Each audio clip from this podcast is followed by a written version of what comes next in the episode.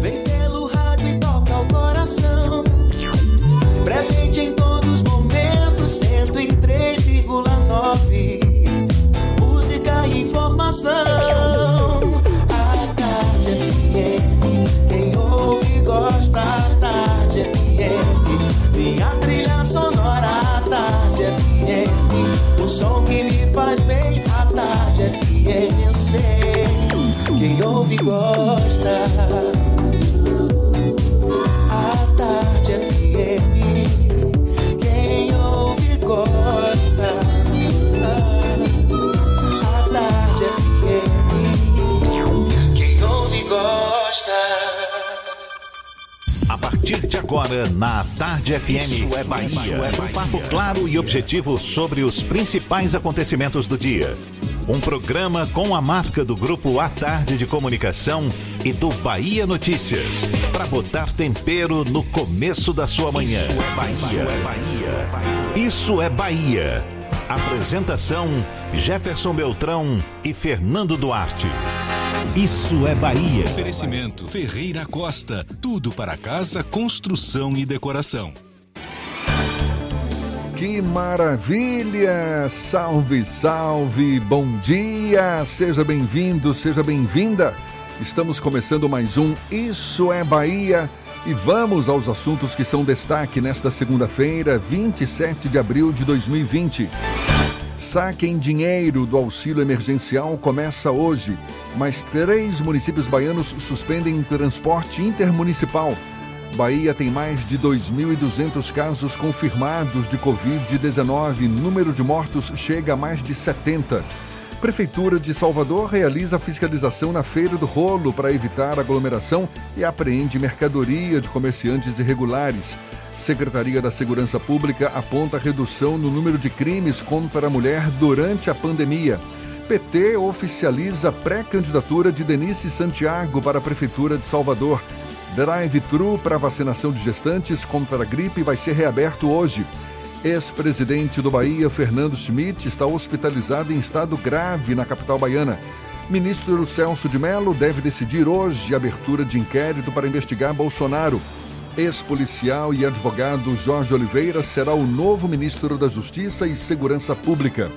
São alguns dos assuntos que você acompanha a partir de agora no Isso é Bahia, programa recheado de informação, com notícias, bate-papo e comentários para botar tempero no começo da sua manhã. E junto comigo nesta segunda-feira chuvosa, senhor Fernando Duarte, bom dia! Bom dia, Jefferson. Bom dia, Paulo Roberto na operação, Rodrigo Tardio e Vanessa Correia na produção. E um bom dia para os nossos queridos ouvintes, alguns que ainda seguem em quarentena e também aqueles que estão saindo de casa por obrigação profissional. Pessoas que atuam na área de saúde, na área de segurança pública, rodoviários, metroviários, as pessoas que trabalham em supermercados, farmácias, pet shops, porteiros, todo mundo que está cuidando para que outras pessoas possam viver bem esse momento difícil da nossa sociedade. Sejam todos muito bem-vindos a mais uma edição do Isso é Bahia, com direito ao cheiro de café de Paulo Roberto e a sua bendita bacia. Essa bacia que nunca é democratizada, ele vai ver, ainda vai ver. Olha, a gente lembra, você nos acompanha também pelas nossas redes sociais. Tem o nosso aplicativo à sua disposição pela internet, é só acessar atardefm.com.br. Pode também nos assistir pelo canal da Tarde FM no YouTube, se preferir pelo portal à tarde. Estamos ao vivo também no Instagram do Grupo à Tarde. Desde o comecinho do programa, fique à vontade para participar também e enviar suas mensagens aqui pelos nossos canais de comunicação, Fernando. WhatsApp no 71993111010 e também no YouTube. Além do Instagram, você pode interagir conosco aqui no estúdio. Tudo isso e muito mais a partir de agora para você.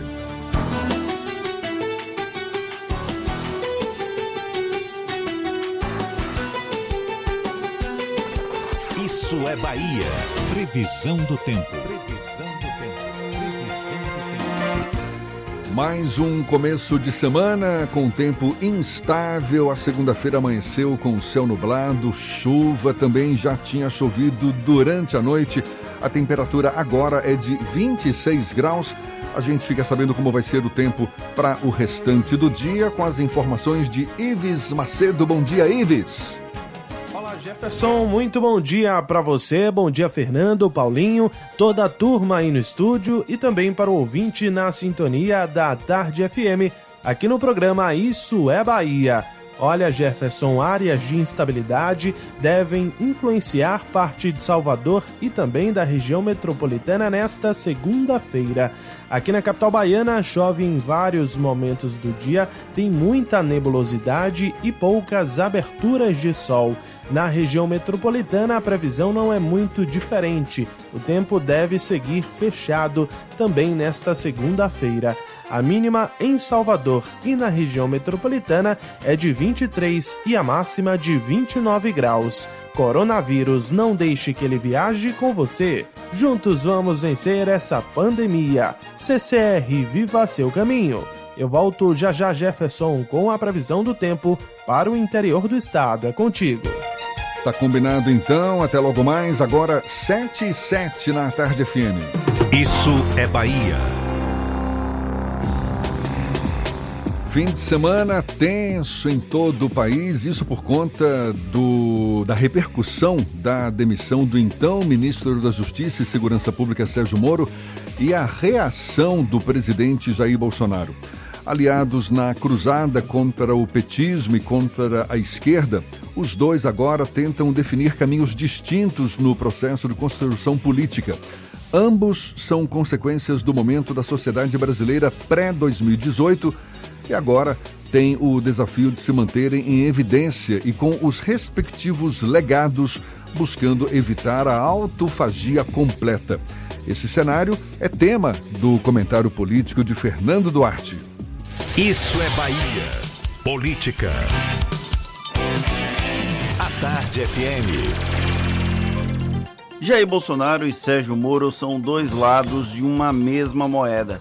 Tanto que, para garantir sobrevivência política no curto prazo, ambos precisam passar por um constante processo de retroalimentação das respectivas narrativas.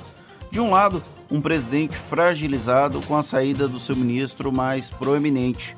Do outro, um ex-juiz que emergiu como paladino da moralidade e que ajudou a construir o terreno no qual a semente da nova direita foi semeada e acabou dando frutos na eleição de 2018. A partir de agora, a convergência de valores, simuladas com a adesão do lavajatismo ao bolsonarismo, estarão fingindo estar de lados opostos, ainda que compartilhem suas bases e alicerces. A repercussão da saída de um ministro pseudo-kamikaze mostra que ainda existe quem defenda a qualquer custo a condução dada por Bolsonaro ao Brasil. Sobram elementos que demonstrem a incapacidade do presidente incorporar itens primordiais para estar nesse posto, desde a ausência da impessoalidade até o uso inadequado da máquina pública. Essa última característica sempre esteve presente na biografia de Bolsonaro, mas foi colocada embaixo do tapete como desculpa para remover o PT e a esquerda do poder. O vale tudo antipetista nos levou a uma presidência da República constantemente desmoralizada por um ocupante que não está à altura da faixa presidencial, uma consequência de nivelar por baixo os rumos da política. Uma parcela expressiva dessa sucessão de meias verdades é responsabilidade do uso político da Operação Lava Jato, mesmo que necessária para limpar o Estado brasileiro de perdulários, nasceu ali um sentimento anti-establishment, cuja fantasia, eu, vou repetir, anti-establishment, porque Bolsonaro falou que era anti-establish, como se fosse contra Eduardo Stablish, semana passada, cuja fantasia Bolsonaro soube vestir muito bem o atual presidente sempre esteve a léguas de ser um símbolo real de anticorrupção, antipolítica e anti-status quo. No entanto, ele caiu como uma luva para a falsa esperança de que faria diferente. Não fez e não o fará, como mostra a recente aproximação com caciques da velha política. Moro talvez fosse a âncora mais segura para o ideal de Brasil planejado por essa nova direita. A realpolitik que se pratica nos corredores do poder é bem mais pragmática do que o pragmatismo do ex-juiz em condenar o ex-presidente Luiz Inácio Lula da Silva. Agora, sem Moro no ministério, Bolsonaro precisa desconstruí-lo como algoz para manter ao menos um pouco do prestígio alcançado quando o ex-juiz foi alçado como integrante da esplanada de notáveis. Sim, isso contém ironia. É um processo improvável de obter sucesso, mas que precisa ser tentado. O agora ex-ministro já iniciou o mesmo processo, mas com sinais trocados. Para não manchar a biografia, Moro justificou uma traição do ponto de vista político. Como os apoiadores dele tendem a manter ojeriza a política, fez um movimento relevante. Todavia, precisará suar bastante para manter-se em evidência até 2022, quando deve ser colocado à prova eleitoralmente. Na outra ponta, o bolsonarismo também mostrou que não vai deixar passar barata essa jogada. Vamos ter muito, mas muito pano para manga. Mesmo que parte dos analistas insistam que Bolsonaro e o PT são complementares, talvez seja preciso rever esse posicionamento. Moro e o atual presidente da República são mais umbilicalmente complementares do que essas duas outras forças. Portanto, o esforço para dissociá-los vai vir de ambas as partes por isso é tão importante mostrar a realidade. Bolsonaro e Moro são lados de uma única moeda, gostem eles ou não. O presidente Jair Bolsonaro sai enfraquecido dessa disputa com o ex-ministro da Justiça e Segurança Pública, Sérgio Moro. A sobrevivência política dele certamente vai depender de como o eleitorado dele vai reagir. Agora, muita gente afirma que não se deve subestimar, não. Subestimar o Bolsonaro como fenômeno político, da mesma forma que o ex-juiz Sérgio Moro parece não ter interesse em fechar portas a eventuais convites políticos, ou seja, muitos capítulos virão pela frente, não é, Fernando? E até 2022 muita coisa ainda vai acontecer nesse país. O desafio de Moro é se manter em evidência e o efeito kamikaze dele foi interessante nesse sentido. Ele saiu, caiu atirando e vai se manter pelo menos no noticiário durante algum tempo, principalmente após o Supremo Tribunal Federal avaliar se vai ou não deixar o inquérito rolar investigando as acusações que o agora ex-ministro fez contra o presidente da República. Aliás, o ministro Celso de Mello deve anunciar hoje sua decisão sobre abertura ou não de inquérito para investigar o senhor presidente Jair Bolsonaro. Agora são 7 e 14 a Bahia registrou, registrou, nas últimas horas mais 39 casos confirmados da Covid-19. Com isso, em todo o estado, o número de pacientes com a doença chega a 2.248. Já o número de mortos chegou a 74. A informação foi divulgada pelo boletim mais recente da Secretaria Estadual da Saúde. Só aqui na capital baiana são 357 casos confirmados da doença e 39 mortes. No Brasil, até ontem, foram registradas 4.271 mortes provocadas pela Covid-19 e mais de 62 mil casos confirmados da doença em todo o país. E é grave o estado do ex-presidente do Esporte Clube Bahia, Fernando Schmidt, de 75 anos. Ele está internado desde a última quinta-feira no Hospital Jorge Valente, aqui em Salvador. O motivo da internação seria uma doença neurológica ex-secretário de Estado durante o governo de Jacques Wagner, Schmidt foi o primeiro presidente eleito democraticamente pelo Bahia em 2013, após ação judicial que retirou do poder o então mandatário Marcelo Guimarães Filho. O sistema de drive-thru para vacinação de gestantes contra a gripe vai ser, re... vai ser reaberto hoje aqui na capital baiana. A gente dá os detalhes já já, 7h15 na tarde FM.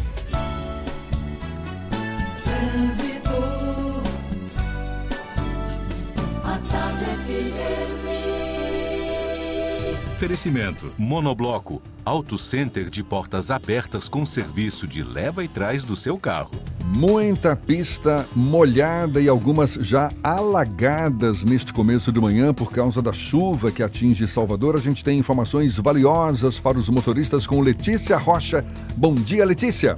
Oi Jefferson, muito bom dia para você, bom dia para Fernando, ótima semana pra gente também para os ouvintes. Começo a falar sobre os reflexos da chuva na capital baiana. Na Lucaia, sentido Rio Vermelho, tem árvore na pista e mais à frente também tem um poste caído. Muita atenção ao trafegar nessa região. Volto a lembrar que a Bonocô Ondina e Avenida CM já tem pontos de alagamento, por isso dificulta também o tráfego nessa manhã. Tem muita lentidão também na BR-324, sentido Salvador, na altura de Bom Joá.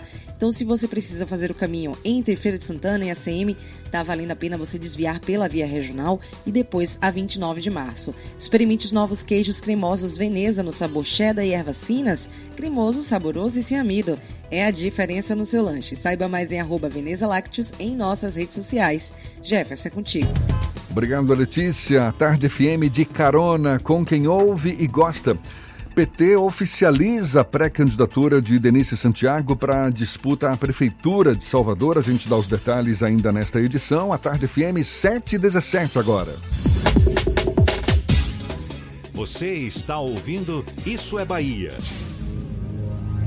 Para vencermos o coronavírus, o mais importante é: fique em casa. Lave sempre as mãos com água e sabão e fique em casa. Não são férias, é um compromisso de todos. Fique em casa. A Bahia contra o coronavírus. Governo do Estado. Atenção, estudantes da rede estadual de educação. O governo do Estado começou a liberar o primeiro lote do Vale Alimentação Estudantil para esse período de quarentena. Se você estuda em Salvador ou em Feira, confira se seu nome já está na lista pelo site educação.ba.gov.br e saiba em qual supermercado você deverá comprar seu alimento. Se seu nome não estiver na lista do site, ligue 0800 284 0011. Governo do Estado. Para vencermos o coronavírus, o mais importante é: fique em casa. Lave sempre as mãos com água e sabão e fique em casa. Não são férias, é um compromisso de todos. Fique em casa. A Bahia contra o coronavírus. Governo do Estado. Você sabe o que a Assembleia faz? Faz valer os seus direitos. Lutando para evitar a saída da Petrobras e manter empregos e investimentos no Estado. Também cria políticas que valorizam as mulheres, os negros, o público LGBT e a oferta de uma educação de qualidade para indígenas. E ainda dão prioridade de matrícula em escolas públicas às crianças filhas de vítimas de violência doméstica. Porque para a Assembleia, garantir o direito dos baianos é o nosso dever. Assembleia Legislativa da Bahia, fazendo valer. Para vencermos o coronavírus, o mais importante é: fique em casa. Lave sempre as mãos com água e sabão e fique em casa. Não são férias, é um compromisso de todos. Fique em casa. A Bahia contra o coronavírus. Governo do Estado. Monobloco, o pneu mais barato da Bahia. 0800 111 70 80 e a hora certa. A Tarde FM 7 e 18. Você sabia que na Monobloco os pneus velhos deixados pelos clientes podem virar chachim, cadeira e até asfalto? E que a Monobloco apoia o esporte amador e a cultura? E que também na Monobloco uma parte do lucro do serviço do seu carro você pode direcionar para algumas instituições beneficentes? Não sabia? Então se ligue. Monobloco faz tudo de mecânica e tem o pneu mais barato da Bahia. Água de Meninos, Lauro de Freitas e Abrantes. 0800 111 7080. Voltamos a apresentar Isso é Bahia. Um papo claro e objetivo sobre os acontecimentos mais importantes do dia. A gente segue juntos pela Tarde FM 7h20 agora e temos notícias da redação do portal Bahia Notícias com Lucas Arras. Bom dia, Lucas. Bom dia, Jefferson. Bom dia para quem nos escuta na capital do estado. A informação que circula nas redes sociais de que o prefeito ACM Neto vai protocolar um decreto de flexibilização do comércio é falsa. O gestor da capital baiana usou as suas redes sociais na noite de ontem para dizer que não há verdade nessa informação. As medidas em prol do isolamento social começaram a ser impostas em Salvador no dia 18 de março. Com o decreto, estabelecimentos comerciais estão fechados e o comércio deve continuar fechado até o dia 4 de maio, prazo que ainda pode ser estendido pela prefeitura. E a Prefeitura de Salvador vai distribuir 25 mil cestas básicas hoje no Barradão a partir das 11 da manhã. Os beneficiados serão pessoas em extrema pobreza que vivem na capital baiana e estão inscritas no cadastro único. A ação faz parte do projeto Salvador Salvador por Todos, que ainda paga o benefício de 270 reais. Eu sou Lucas Arraes, falo direto da redação do Bahia Notícias para o programa Isso é Bahia. É com vocês aí do estúdio. Valeu, Lucas. 7 e 21 agora. Neste último domingo foi o Dia Nacional de Prevenção e Combate à Hipertensão Arterial. As pessoas acometidas pelo problema estão no grupo de risco de sintomas mais graves para o coronavírus. E no Brasil há uma parcela considerável de crianças e adolescentes com esta comorbidade. A Organização Mundial da Saúde estima que no país aproximadamente 17% das crianças sejam hipertensas. A gente conversa mais sobre o assunto com a médica cardiopediatra Nayara Galvão, nossa convidada aqui no Issa Bahia. Seja bem-vinda. Bom dia, doutora Nayara. Nayara. Muito bom dia, Jefferson, Fernanda. É um prazer estar com vocês agora no ar falando sobre isso. É, a hipertensão muitas vezes não é considerada na infância e o diagnóstico é feito de forma tardia por falta de inclusão da medida rotineira de pressão arterial. E aí, como você falou, a, o acometimento de crianças e adolescentes não é desprezível. Agora, esse é número, 17% de crianças brasileiras hipertensas, é um número que assusta, não é? Qual a causa de, de tantas crianças hipertensas no Brasil? Muito se deveu às mudanças nos hábitos de vida. Então, hoje a gente vê crianças mais sedentárias, com tempo prolongado de tela, alimentação muito rica em calorias e sódio, e aí isso leva ao aumento da hipertensão chamada primária. Mas nas crianças ainda acontece também a hipertensão secundária devido a outras doenças que antigamente iriam matar num período mais precoce da vida, mas que hoje permanecem e aí acabamos tendo que lidar com as consequências delas ao longo da vida das crianças. As, as pessoas hipertensas, as pessoas em geral que, que têm hipertensão, elas são consideradas grupo de risco, não é? Para esse novo coronavírus, para o desenvolvimento de sintomas mais graves da doença. No caso de crianças hipertensas, é o mesmo cuidado que deve se ter também, caso sejam é, acometidas pela, pela Covid-19 podem desenvolver também sintomas mais graves? Com certeza, qualquer pessoa portadora de alguma doença crônica já vai ter seu organismo mais vulnerável a apresentações mais graves da doença. Então, as crianças com pressão alta, com doenças de coração, também são incluídas nesse grupo de risco e devem redobrar a atenção em relação aos cuidados de higiene das mãos, uso de máscara, isolamento social, entre outros recomendados pela, pelo Ministério da Saúde. A senhora falava de hipertensão primária e secundária. A secundária que é mais frequente em crianças, é isso?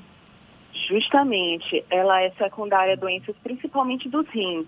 Então, doenças do parênquima renal, da vasculatura renal e uma doença cardíaca chamada coarctação de aorta.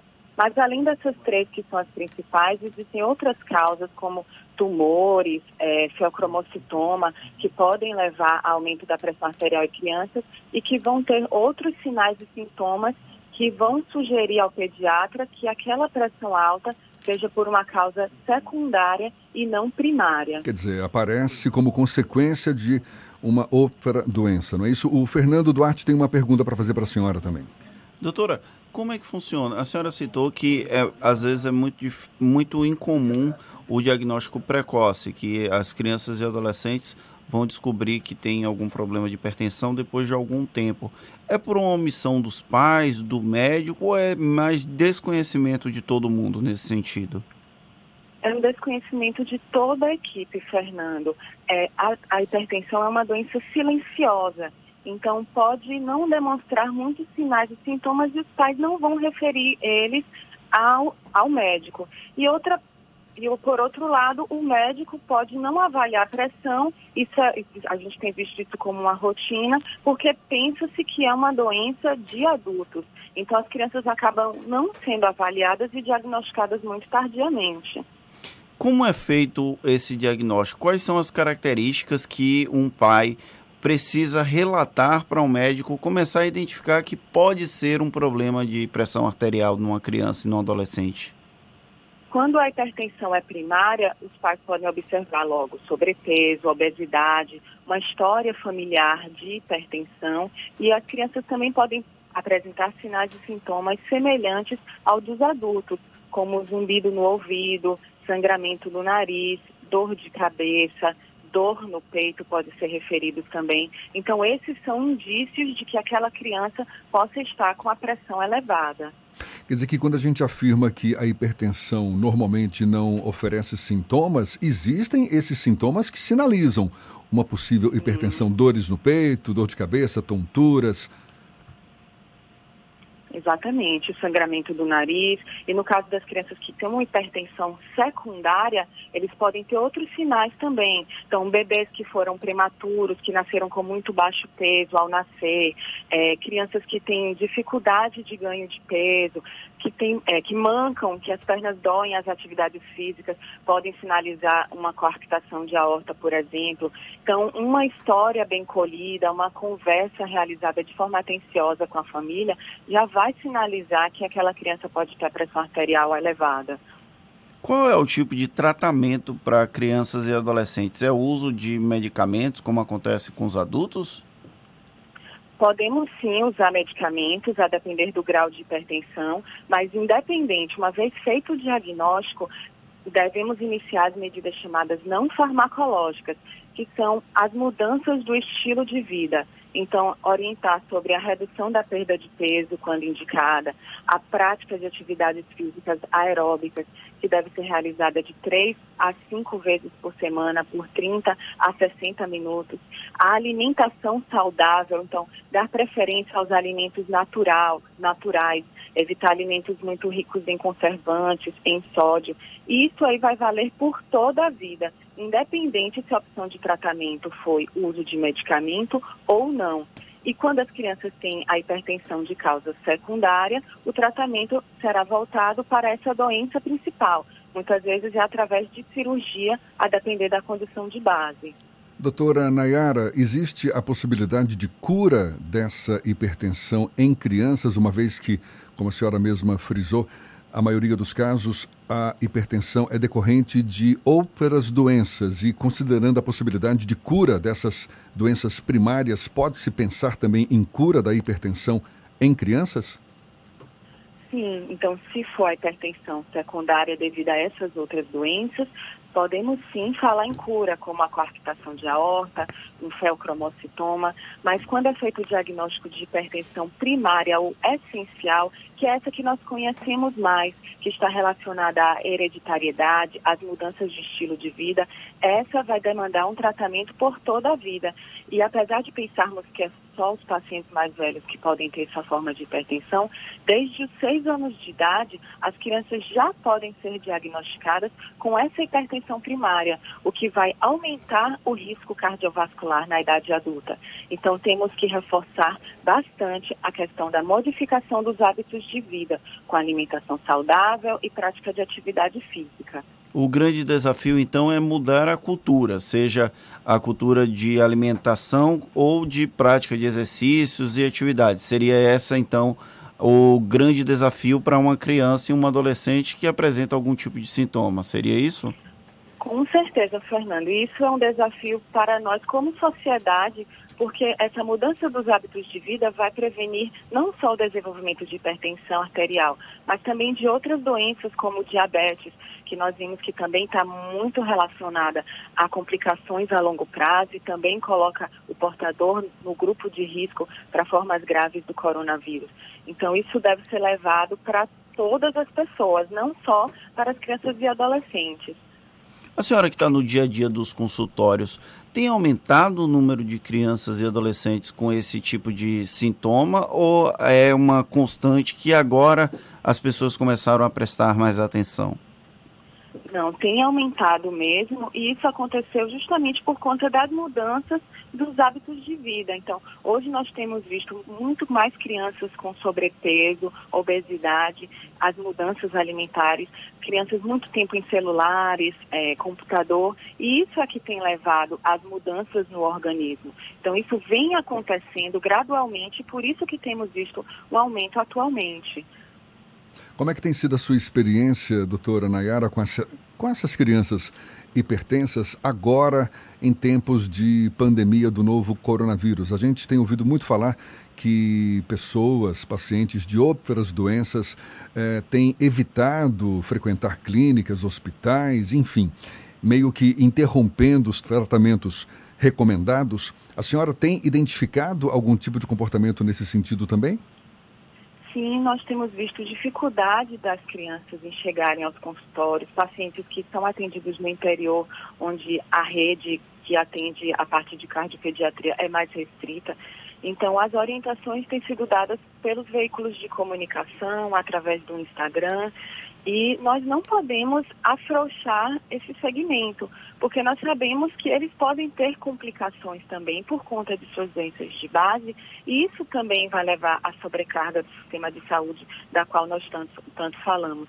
Então, hoje temos, tem sido oferecida a opção de telemedicina, que foi recentemente liberada pelo Ministério da Saúde, justamente para facilitar essa comunicação, evitando que essas famílias se desloquem e se exponham nas ruas, para que os pacientes se mantenham mantenham compensados e mantendo o uso regular das medicações quando indicado e tentando manter os hábitos de vida mais saudáveis, mesmo dentro de casa, com opções de exercícios em casa, através de, de internet. Então é isso que nós temos orientado.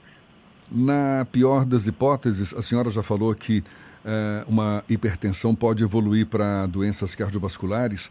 No caso de crianças, na pior das hipóteses, quais as consequências mais graves caso não haja uma continuidade dos cuidados que devem ser dados para crianças hipertensas? Logo na infância, nós não vemos tão claramente essas consequências. Elas vão acontecendo a longo prazo. Se a pressão for muito elevada, eles podem ter alterações neurológicas agudas, acidente vascular cerebral e realmente evoluírem para uma complicação mais crítica. Mas, em geral, o que nós temos visto, visto nessa hipertensão silenciosa são as complicações já na idade adulta, porém numa fase muito mais precoce da vida, com infartos, derrames, alteração na é, vasculatura da, dos membros, entre outras alterações. A, a gente estava comentando há pouco, não é? é? Essa hipertensão em crianças é algo que hum, se, se revela muito como consequência de hábitos de, de vida, uma alimentação não adequada. Pela sua experiência, doutora Nayara, quais outros tipos de doença têm sido mais frequentes em crianças hoje e que historicamente não eram tão frequentes assim? Hoje nós já temos visto a questão da obesidade mesmo, que é, é feita um diagnóstico de obesidade. Então, isso tem surgido cada vez mais. A hipertensão arterial, crianças com diabetes, é, transtornos psiquiátricos também, crianças com ansiedade, depressão, déficit de atenção. Isso tem sido visto cada vez mais e é fruto também da desconstrução das relações familiares, é, crianças que, cujos cuidados são terceirizados. Então, isso também tem chegado mais ao consultório. E aí, parte não só do pediatra, do cardiopediatra, mas de toda a equipe é, estimular o autocuidado dessa criança, porque não vale apenas dizer o que ela deve fazer, ela tem que entender também e encontrar uma rede de apoio favorável para que ela possa ter hábitos de vida saudáveis. Então a escola é um parceiro nisso, pais, os cuidadores e o médico também. Quer dizer, muitas vezes o médico tem que assumir um pouco lá do, do psicólogo também, até para lidar com esse Sim. tipo de situação, não é? Sim, com certeza. É, nós temos visto muitos adolescentes com quadros de ansiedade e que acabam tendo compulsão alimentar, e aí isso vai refletir no sobrepeso, obesidade, hipertensão e vira uma cadeia. Então, realmente, a gente tem que tratar desse lado também, é, conversar, entender, porque não adianta só dar ordens, eles têm acesso às informações, eles sabem o que é o certo, o que é o errado, então cabe a nós, é, de forma consciente, é, empática, fazer com que eles compreendam a condição para assumirem os hábitos de vida mais saudáveis para garantir uma vida mais longeva. Para a gente encerrar, doutora Nayara, que recado a senhora deixaria para os pais no sentido de também ajudarem nesse processo de, enfim, de proteger as crianças da melhor forma possível e evitar que doenças que não eram tão comuns até então continuem surgindo? Os pais devem fazer o máximo para participar da vida dos seus filhos levá-los regularmente ao pediatra. As vacinas devem estar em dias, as vacinas são formas de prevenir doenças graves também, tanto em populações sem doenças como nas populações com doença. Buscar é, praticar atividades físicas em conjunto, toda a família, isso estimula e trabalha não só a parte do corpo, mas a mente também da criança e buscar sempre uma alimentação equilibrada dentro de casa para todos. Não vale só para um, tem que ser para todos. Tá dado o recado, recado importantíssimo. Doutora Nayara Galvão, médica cardiopediatra, conversando conosco aqui no Issa Bahia. Muito obrigado pela sua disponibilidade, pela atenção dada aos nossos ouvintes um bom dia para a senhora. Muito obrigada, bom dia. A gente lembra que esse papo todo vai estar disponível também logo mais nos nossos canais no YouTube, Spotify, iTunes e Deezer. Agora 22 para as 8 na tarde FM.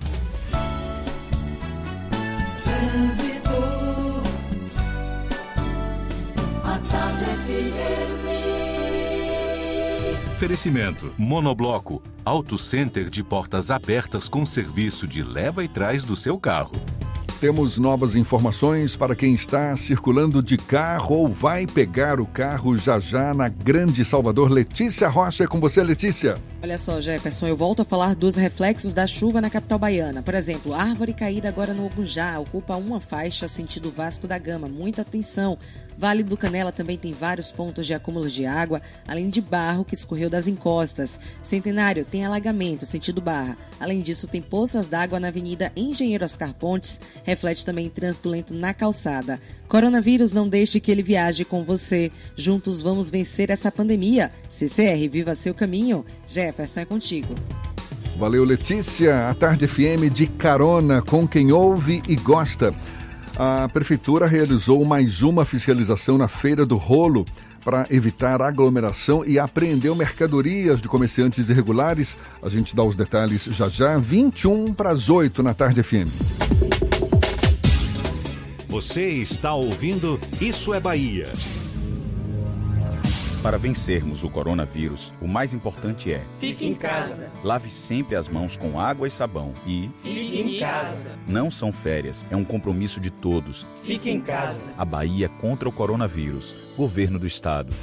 Você sabia que na Monobloco os pneus velhos deixados pelos clientes podem virar chachim, cadeira e até asfalto? E que a Monobloco apoia o esporte amador e a cultura? E que também na Monobloco uma parte do lucro do serviço do seu carro você pode direcionar para algumas instituições beneficentes? Não sabia? Então se ligue. Monobloco faz tudo de mecânica e tem o pneu mais barato da Bahia. Água de Meninos, Lauro de Freitas e Abrantes.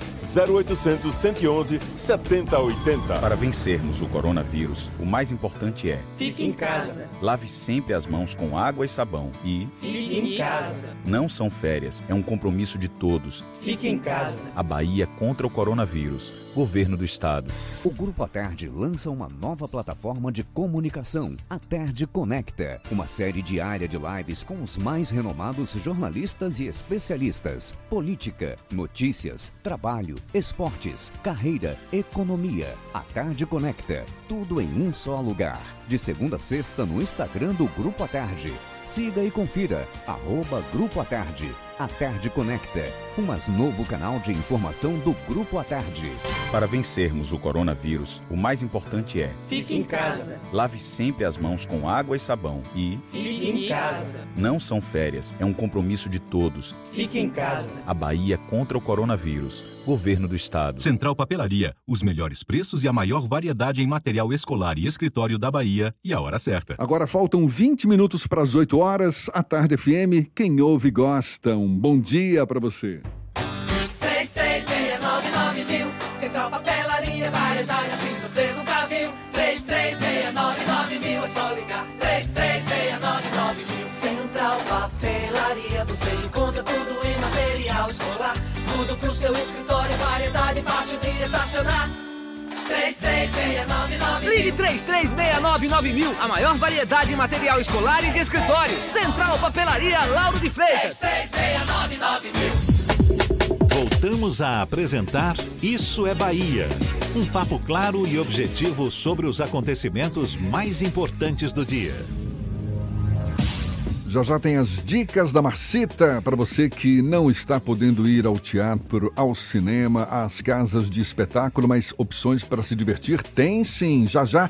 Primeiro a gente vai para o Portal à Tarde, a redação do Portal à Tarde. Thaís Seixas tem novidades para gente. Bom dia, Thaís. Oi, Jefferson. Bom dia. Bom dia, Fernando, e a você que acompanha o nosso programa. A chuva que atinge Salvador desde a madrugada de hoje causa transtornos em algumas regiões da cidade. No Jardim Apipima, uma árvore caiu e atingiu um carro de passeio que estava estacionado na frente de uma casa na rua Plínio Moscoso. Segundo a Transalvador, a via precisou ser interditada para passagem de veículos. O órgão alerta ainda para alagamentos em outras regiões e orienta que os motoristas redobrem a atenção ao trafegar pela Cidade Baixa, Cosme de Farias, Dique do Tororó, Avenida Centenário e Bonocô e nos bairros do Rio Vermelho, Ondina, Itaigara e Pituba. E começa a valer hoje o decreto que torna obrigatório o uso de máscaras pelos usuários do transporte público em Salvador. Até ontem a medida estava em vigor apenas em caráter educativo, mas de acordo com a prefeitura, a partir de agora, quem não estiver com o acessório será retirado do veículo.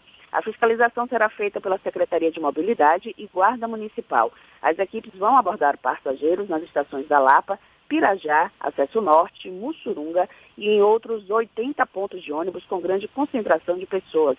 Os motoristas e cobradores também precisam usar a proteção e podem impedir o acesso dos usuários ao coletivo. Essas e outras notícias estão no portal tarde, atarde.com.br. Vamos ouvir agora as dicas da Marcita. Shows, dança, teatro, música, diversão. Ouça agora as dicas da Marcita com Márcia Moreira. Olá, vamos às dicas para esta segunda-feira. Amanhã, 28 de abril, é o Dia da Educação. Para comemorar a data, acontece o festival Nenhum para Trás, uma iniciativa da Fundação Roberto Marinho e do canal Futura. A programação é diversificada, inclui shows musicais, contação de história e debates sobre temas relativos à educação. Às 11 da manhã, tem contação de histórias com Fátima Verônica, com narrativas que demonstram a profunda relação do ser humano com a natureza. Os shows, com cerca de 20 minutos de duração, começam às 5 da tarde. Programação completa no site diadaeducação.org.br. De 6 de maio a 10 de junho, o escultor Israel Kislansky vai promover um curso de História da Arte online. As aulas serão uma vez por semana, à noite, para facilitar o acesso de quem está trabalhando em casa durante o dia. Entre os assuntos a serem tratados estão o barroco, o modernismo e a contemporaneidade. Informações e inscrições pelo telefone 11 97558 2101. Vou repetir. 11 97558 2101. Mais dicas para curtir de casa no meu Instagram, Dicas da Macita. Beijos e fique em casa. Isso é Bahia. Apresentação: Jefferson Beltrão e Fernando Duarte. A Tarde FM. Quem ouve, gosta. Agora, 15 minutos para as 8 horas e a partir de hoje, gestantes e mulheres que ganharam bebê nos últimos 45 dias, as chamadas puérperas, vão poder utilizar um dos quatro sistemas de drive-thru instalados aqui em Salvador para se vacinar contra a gripe. Os pontos de imunização, que vão funcionar das 8 da manhã à 1 da tarde, vão ser instalados na Arena Fonte Nova, no 5 Centro de Saúde Clementino Fraga, nos Barris, e também nos dois campos da Faculdade Baiana de Medicina, no Cabula e em Brotas. Para ter acesso às doses, as mulheres devem apresentar documentação que comprove a realização do parto nos últimos 45 dias. E a CEMOP, Secretaria de, de Ordem Pública, eu ia falar Segurança Pública, olha só, realizou ontem uma fiscalização na chamada Feira do Rolo, no subúrbio ferroviário da capital baiana, com o objetivo de evitar aglomeração para diminuir o risco de disseminação do novo coronavírus. Na ação, foram apreendidos materiais de comerciantes que funcionavam sem autorização da Prefeitura de Salvador. Entre os itens apreendidos estão carcaças de aparelhos eletrônicos, ventiladores e outros objetos. Todo o material foi suficiente para encher dois caminhões e cinco automóveis de grande porte. De acordo com a CEMOP, cerca de 1.500 pessoas estavam aglomeradas no local. Aliás, falando em periferia, aglomeração, uma reportagem ampla foi publicada na edição de ontem do Jornal à Tarde, mostrando exatamente o impacto da Covid-19 nas comunidades mais populosas, digamos assim, comunidades da periferia, ou seja, de que a Covid-19 terá maior impacto exatamente na periferia. A gente já falou sobre esse assunto em várias ocasiões aqui no Isso é Bahia, que é o grande desafio, não é? A gente todo todo mundo todo dia falando aqui, não é? Fique em casa, evite aglomerações e essas comunidades são as que apresentam maior índice de aglomeração, porque são casas muito próximas, famílias enormes, muitas vezes morando em espaços muito pequenos. É um grande desafio e um grande risco para a proliferação dessa Covid-19. Por isso que é importante o isolamento social, não necessariamente a quarentena e até o distanciamento social que a prefeitura prega, que os governos pregam, até o próprio Ministério da Saúde e a Organização Mundial da Saúde. Para além do isolamento social, o distanciamento social é extremamente importante nesse processo de evitar a disseminação do novo coronavírus. E distanciamento social que a gente fala é o fato das pessoas ficarem a um metro e meio de distâncias umas das outras nas ruas e até dentro, quando você vai para o supermercado, quando você vai para a farmácia, quando você tem que sair efetivamente de casa, tomar cuidado com isso para evitar o lockdown, que é o fechamento completo. Lembrando que a gente não está em lockdown, nós não estamos em fechamento completo em nenhum lugar do Brasil nós estamos com o processo de isolamento social, de quarentena voluntária. Não há nenhuma obrigação por parte do Estado brasileiro como um todo em nenhum lugar para que haja esse isolamento social, como acontece na Itália, por exemplo. Na Itália, para você sair de casa em algumas regiões, principalmente no norte do país, você precisa ter autorização do governo e ou uma indicação para onde você vai. Então você sai de casa, vai para o mercado e volta. E se você é um profissional da área de saúde, da área de segurança pública, da área de imprensa, por exemplo, aí você tem um documento do governo que permite a sua saída de casa. Então nós não estamos ainda nesse lockdown. Vamos torcer para que isso não aconteça aqui no Brasil, já que a gente tem conseguido um resultado bom com o achatamento da curva, mas qualquer medida nesse sentido é importante. Precisamos evitar uma contaminação em massa pelo novo coronavírus. E os jovens da periferia se sentem inseguros. Esse assunto é um desdobramento da reportagem publicada ontem no Jornal à Tarde.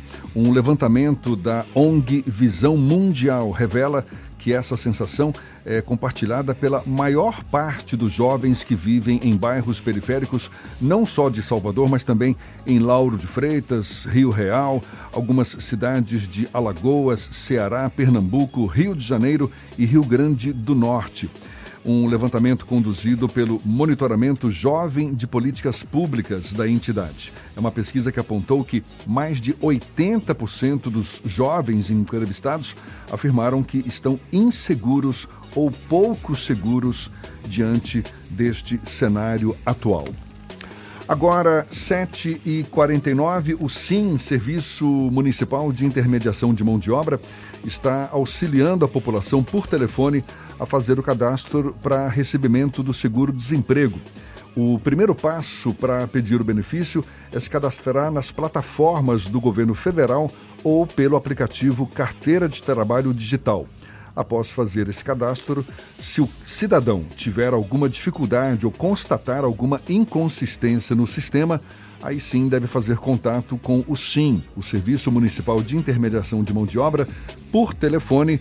É o número 71, código 71 daqui de Salvador, 3202-2001. 3202-2001 ou pelo e-mail sim@salvador.ba.gov.br. O atendimento é feito de segunda a sexta-feira, das 8 da manhã às 2 da tarde. E o Instituto Brasileiro de Desenvolvimento de Administração Hospitalar vai administrar o Hospital Metropolitano que fica em Lauro de Freitas.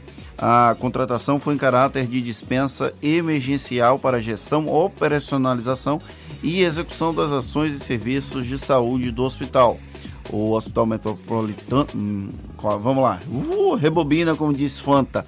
O Hospital Metropolitano está com 97% das obras concluídas, com previsão para ser inaugurado no início do segundo semestre deste ano. A unidade, que passa a integrar a rede de assistência da Secretaria da Saúde do Estado da Bahia, contou com investimento de mais de 168 milhões de reais entre obras e equipamentos. Gente, eu não estou doido, eu não estou fazendo alusão à máscara, não, a marca nenhuma Fanta é o personagem da Bofetada, Sim. de Lelo Filho. Então, um abraço pro pessoal da Bofetada, da Companhia ba Baiana de Patifaria, já que uma das falas clássicas de Fanta é rebobina, rebobina. Foi essa referência que eu fiz aqui durante a nota. Olha só, mais três municípios baianos vão ter a partir de hoje o transporte intermunicipal suspenso como medida de combate à prevenção como medida de combate e prevenção ao coronavírus. A medida passa a valer em Cruz das Almas, Maragogipe e Sátiro Dias. A decisão foi publicada no Diário Oficial do Estado. No Diário Oficial do Estado de domingo, o decreto, no entanto, autoriza a retomada do serviço em duas cidades, Brumado e Cansanção, que também estavam, portanto, sem o serviço de ônibus intermunicipal é, estavam há 14 dias ou mais. Essas duas cidades, Brumado e Cansanção, estão há 14 dias ou mais sem novos casos confirmados da Covid-19. Ao todo, 81 municípios baianos estão com restrição no transporte intermunicipal até o dia 3 do próximo mês. Vamos aproveitar para mandar um abraço aqui para os nossos ouvintes que estão interagindo conosco no WhatsApp no 719 9311 1010 tem o Edinaldo Oliveira interagindo conosco, a Ivanilda Aleixo, o Eronildes Redenção, a Carmen do Jardim Cruzeiro, o Ronaldo José, o José Carlos Costa Purificação, a Sandra Mara, a Cristiane Juriti, a Valquíria Ferreira, a Maria Luísa, tem um Edgar Santos Cunha mandando mensagem para cá, Cristina Maria Suzá, a Mari a Zeneide, que sempre mandam um cafezinho aqui pra gente, Mércia Miriam e ainda tem muita gente também no Instagram. Tem o Ivaldo Nascimento, o Theo Vitória, a Lucivânia Alves, Gideão Penista, dizendo que adora a Fanta, Paulo Carqueja, Theo Vitória, Josane Carvalho, José Augusto Moraes, Johnson Freitas, Gustavo Cedro, Alba de Jesus tem uma pessoa aqui, a, o Lucas do Movimento, falando que a Cidade Baixa tá água dura, tá tudo carregado, tudo cheio de água. Tem a Soraya Gaspar reclamando que na Ribeira muitas pessoas estão com chikungunya. Só na casa dela tem cinco pessoas. Por favor, nos ajude mandando o carro Fumacê. Atenção, Secretaria Municipal de Saúde. Pessoal da Ribeira, ali nas proximidades da sorveteria, estão reclamando do alto índice de casos de chikungunya. Um abraço para todo mundo que interagiu, interage conosco, tanto no Instagram quanto no WhatsApp. O WhatsApp é o 71993111010. Aqui pelo YouTube também, muita gente participando. Nosso agradecimento, nosso abraço para Cristiane Silva, a Malu, a Haas Porto, Evandro Rodrigues, Lene Ribeiro. A gente lembra, é o nosso canal no YouTube, você vai lá, aproveita, se inscreve e nos assiste diariamente das 7 às 9 da manhã com o Isso é Bahia. Agora, cinco minutos para as 8 horas na tarde FM. Isso é Bahia. Economia. A Tarde FM. Bom dia, Jefferson. Bom dia, Fernando. Bom dia, ouvintes da Rádio Tarde FM. Na sexta-feira, o Ibovespa fechou em 75.300 pontos, com baixa de menos 5,45%, totalizando uma queda de menos 4,63% na semana. Enquanto o dólar teve a nova alta, agora de 0,91%, fechando novamente no mais alto patamar nominal da história, a R$ 5,58 devido à saída do ex-ministro Sérgio Moro do Ministério da Justiça, causando instabilidade política aos olhos dos investidores. E para hoje, o foco do investidor ainda continua sobre os desdobramentos da demissão do ex-ministro Sérgio Moro em Brasília, além do dado divulgado sobre a confiança do consumidor brasileiro pela FGV. Eu sou Nicolau Eloy, sócio da EP Money, a nova plataforma educacional da EB Investimentos. E para maiores informações, acompanhe nosso Instagram, epmoney.com.br.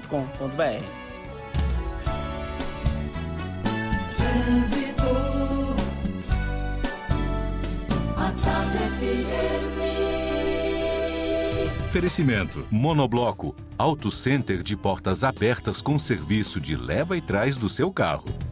A gente volta a falar com Letícia Rocha, de olho nos motoristas. Tem novidades pra gente? É você, Letícia.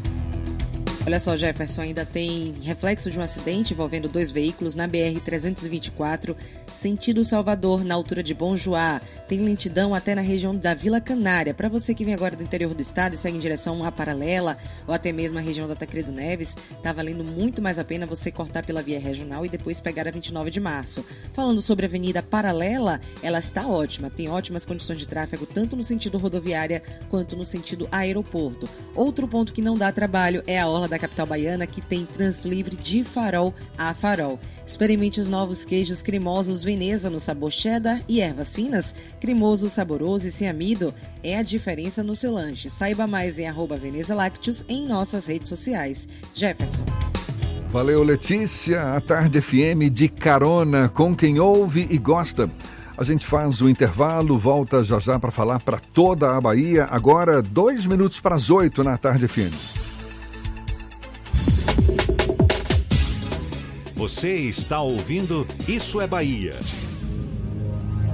Para vencermos o coronavírus, o mais importante é: fique em casa. Lave sempre as mãos com água e sabão e fique em casa. Não são férias, é um compromisso de todos. Fique em casa. A Bahia contra o coronavírus. Governo do Estado. Você sabe o que a Assembleia faz? Faz valer os seus direitos. Valorizando uma pauta pró-municípios que garante os recursos das cidades do interior. Além disso, a ALBA debate normas para o transporte complementar, beneficiando quem não é atendido pelo sistema. E atenta ao que acontece no dia a dia, a ALBA cobra ações para preservar a segurança das barragens existentes na Bahia. Porque para a Assembleia, garantir o direito dos baianos é o nosso dever. Assembleia Legislativa da Bahia, fazendo valer. Para vencermos o coronavírus, o mais importante é: fique em casa. Lave sempre as mãos com água e sabão e fique em casa. Não são férias, é um compromisso de todos. Fique em casa. A Bahia contra o coronavírus. Governo do Estado.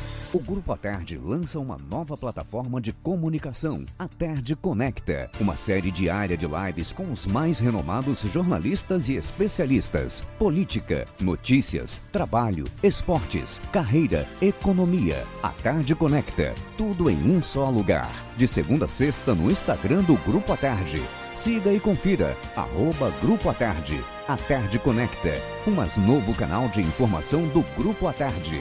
Para vencermos o coronavírus, o mais importante é: fique em casa. Lave sempre as mãos com água e sabão e fique em casa. Não são férias, é um compromisso de todos. Fique em casa. A Bahia contra o coronavírus. Governo do Estado.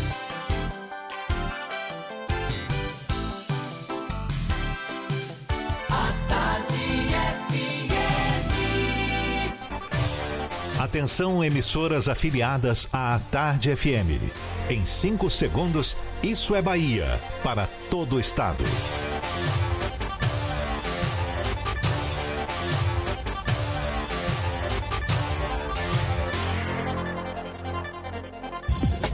No ar, isso é Bahia. Informação com a marca do Grupo A Tarde e do Bahia Notícias. Política, segurança, saúde, cidadania. Isso é Bahia. Apresentação: Jefferson Beltrão e Fernando Duarte. A Tarde FM. Quem ouve, gosta. Que maravilha! Salve, salve! Bom dia! Seja bem-vindo, seja bem-vinda! A partir de agora temos Isso é Bahia em rede com emissoras de todas as regiões do estado.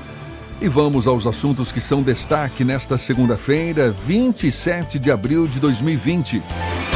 Parte da Casa do Samba de Roda em Santo Amaro da Purificação desaba durante a chuva. Saque em dinheiro do auxílio emergencial começa hoje. Polícia encontra caminhonete com 16 pessoas a caminho da Codifest em Ipiaú. Prefeitura de Ilhéus publica decreto que determina o uso obrigatório de máscara na cidade. Bahia tem mais de 2.200 casos confirmados de Covid-19. Número de mortos chega a mais de 70. Secretaria Estadual da Segurança Pública aponta redução no número de crimes contra a mulher durante a pandemia. PT oficializa a pré-candidatura de Denise Santiago para a Prefeitura de Salvador.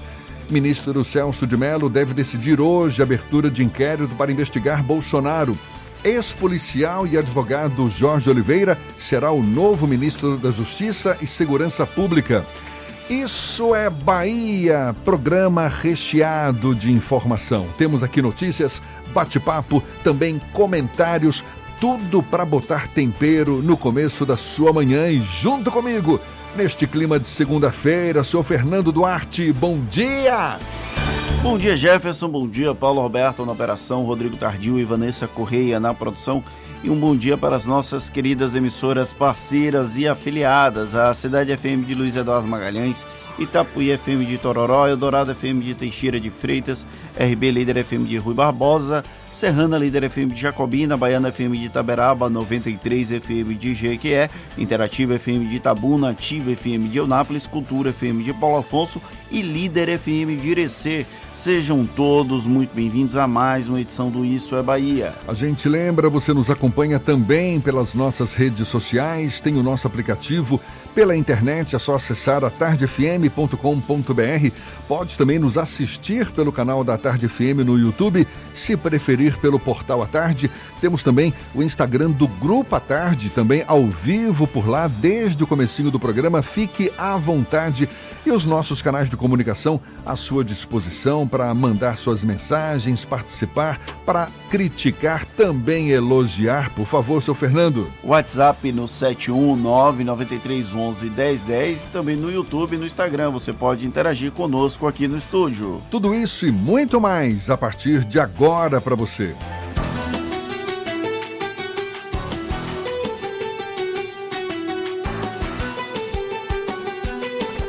Isso é Bahia. Previsão do tempo. A segunda-feira amanheceu com o céu nublado, tempo instável aqui na capital baiana. Já tinha chovido durante a noite, nesse comecinho de manhã voltou a chover e há previsão de mais chuva ao longo do dia. A temperatura neste momento é de 26 graus. Isso tudo a gente já soube no comecinho do programa, na primeira hora, e agora para o interior do estado, a previsão do tempo com Ives Macedo. Bom dia mais uma vez, Ives. Oi, Jefferson, muito bom dia novamente para você. Bom dia, Fernando, Paulinho, todo mundo ligado aqui na programação da Tarde FM. Vamos lá para nossa viagem pelo interior do estado nessa segunda-feira. A nossa primeira parada é na cidade de Itaberaba. Na cidade, a previsão é de sol com muitas nuvens durante o dia, com períodos de nublado e chuva a qualquer hora. Os termômetros oscilam entre 17 e 29 graus. Agora vamos para a região aí de Eunápolis, Jefferson. Na cidade o tempo é de sol e aumento de nuvens agora nesta manhã, mas tem pancadas de chuva durante o período da tarde e principalmente à noite. A mínima em Eunápolis é de 24 graus e a máxima de 31. Coronavírus, não deixe que ele viaje com você. Juntos vamos vencer essa pandemia. CCR, viva seu caminho. Até amanhã, Jefferson. Uma boa segunda-feira para você, para todo mundo aí no estúdio. Uma ótima semana pra gente. Segue daí no Isso é Bahia. Valeu, Ives. Aqui na Tarde FM 8 e 5. Isso é Bahia. O PT de Salvador oficializou neste fim de semana a candidatura da Major Denise Santiago à Prefeitura da capital baiana. A decisão era aguardada desde março, mas por conta da pandemia acabou sendo postergada esses planos aí dos dirigentes partidários. E a reta final foi marcada por uma série de desistências dos pretensos candidatos, a exemplo de Robinson Almeida e Fábia Reis. Esse processo de escolha da Major Denise Santiago é tema do comentário político de Fernando Duarte. Isso é Bahia. Política. Tarde FM. Pois é, Jefferson. Finalmente chegou ao fim essa novela da escolha do candidato, ou no caso da candidata prefeita de Salvador, pelo Partido dos Trabalhadores. Desde o início do mês de março já se sabia que a Major Denise Santiago, ex-comandante das Rondas Maria da Penha, seria alçada à condição de candidata do PT aqui na capital baiana. Uma pessoa de fino trato, uma pessoa do meu agrado, inclusive muito simpática, muito agradável, tem um futuro político talvez na brilhante pela frente. Mas o que importa aqui não é fazer o comentário sobre a escolha de Denise em si, mas o processo de escolha da Major. Ela foi escolhida pelo governador Rui Costa e aí a partir da escolha do governador Rui Costa, todos os demais integrantes do PT foram obrigados a escolher também a Major Denise Santiago. No final de semana teve duas plenárias virtuais que foram para simbolizar a retirada formal da candidatura de Robson Almeida e de Fábia Reis desse processo. Um, duas candidaturas que ninguém mais contabilizava como candidaturas efetivas, como pré-candidaturas, já que desde o começo de março já se sabia que Robson e Fábia, Fábia é secretária do governo do estado, inclusive ela não tinha nem ausenta, é, planejado sair do governo, ela teria até o mês de junho para sair do governo. Ela é secretária estadual e o Robson Almeida, eles eu mesmo nem lembrava que eles eram candidatos. Os outros dois nomes, o Juca Ferreira e a Vilma Reis, esses dois sim, realmente estavam indo para o embate, mas eu acredito que ambos estavam mais no sentido de é, reestruturação e de posicionamento, marcar presença. O Juca Ferreira, eu não entendi muito bem quando ele chegou aqui em Salvador querendo ser candidato a prefeito da capital baiana. Ele até esteve conosco aqui no Isso é Bahia, desconhece a realidade de Salvador.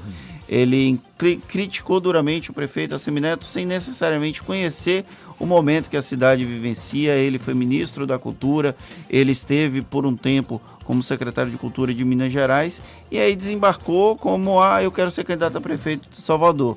Não é assim que funciona. E apesar de ter mais história no PT do que a Major Denise Santiago, ele não teve o apoio de uma figura fundamental como o governador Rui Costa.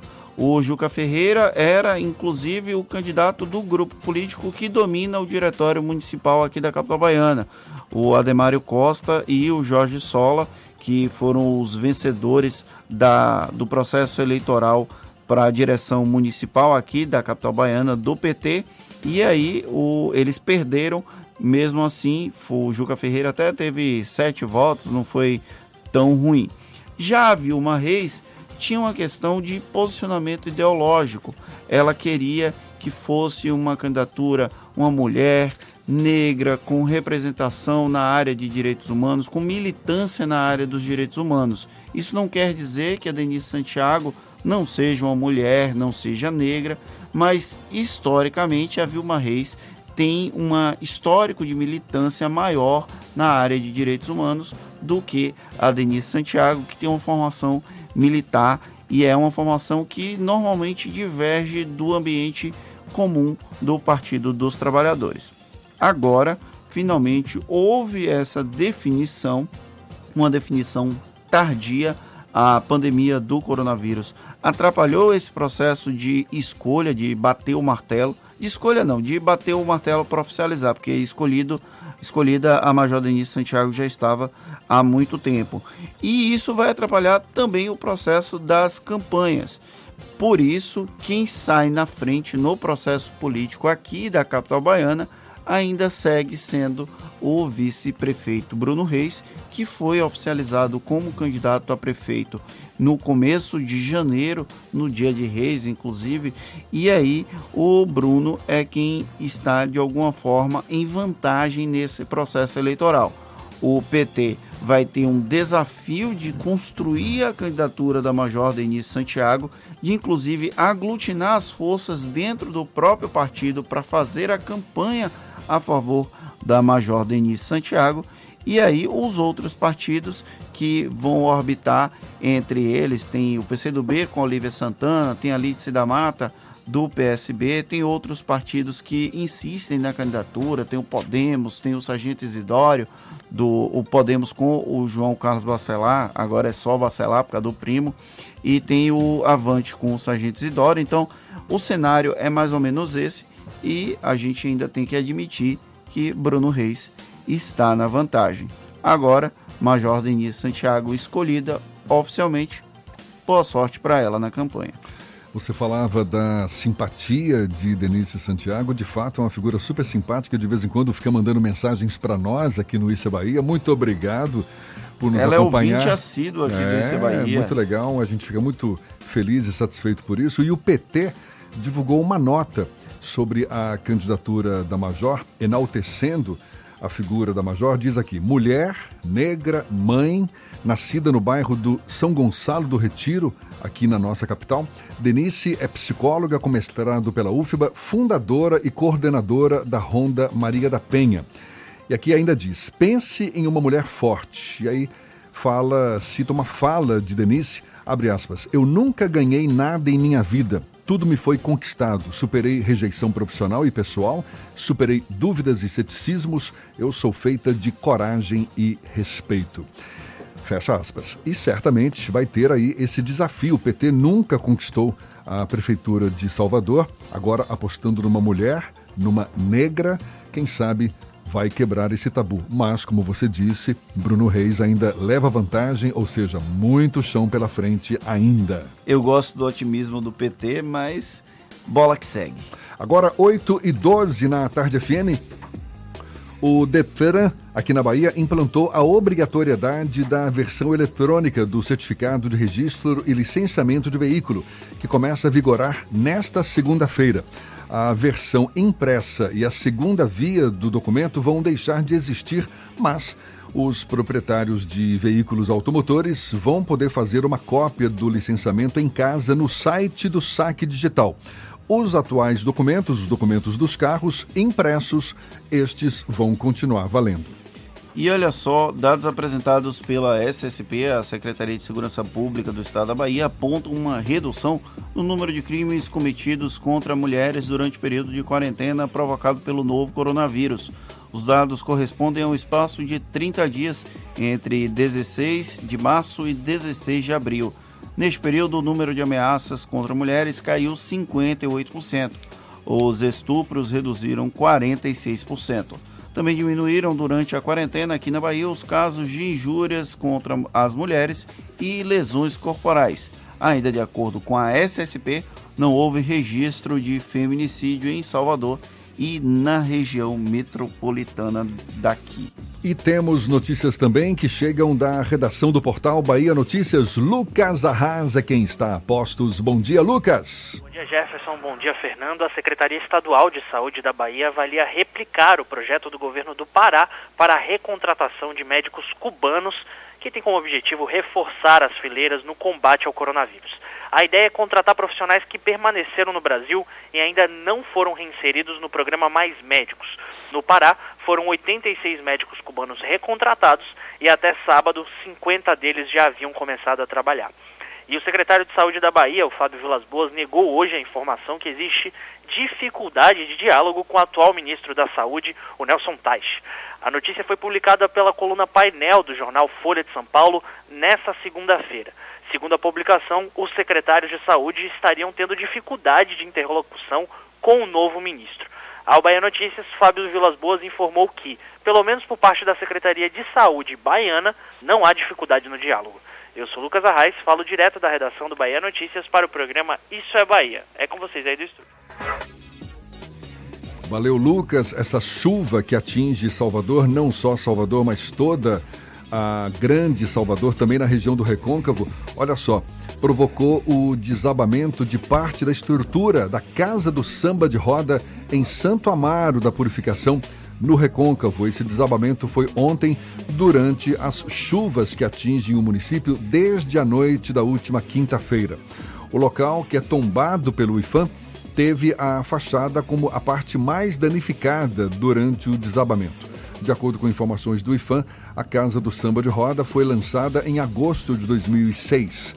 O local é a sede da Associação dos Sambadores e Sambadeiras e serve para a reunião e divulgação do material audiovisual e também de pesquisas já produzidos sobre a expressão artística. E a partir de hoje, moradores de Ilhéus, no sul da Bahia, vão ter que usar máscara em todo o território do município a prefeitura local publicou a medida neste final de semana.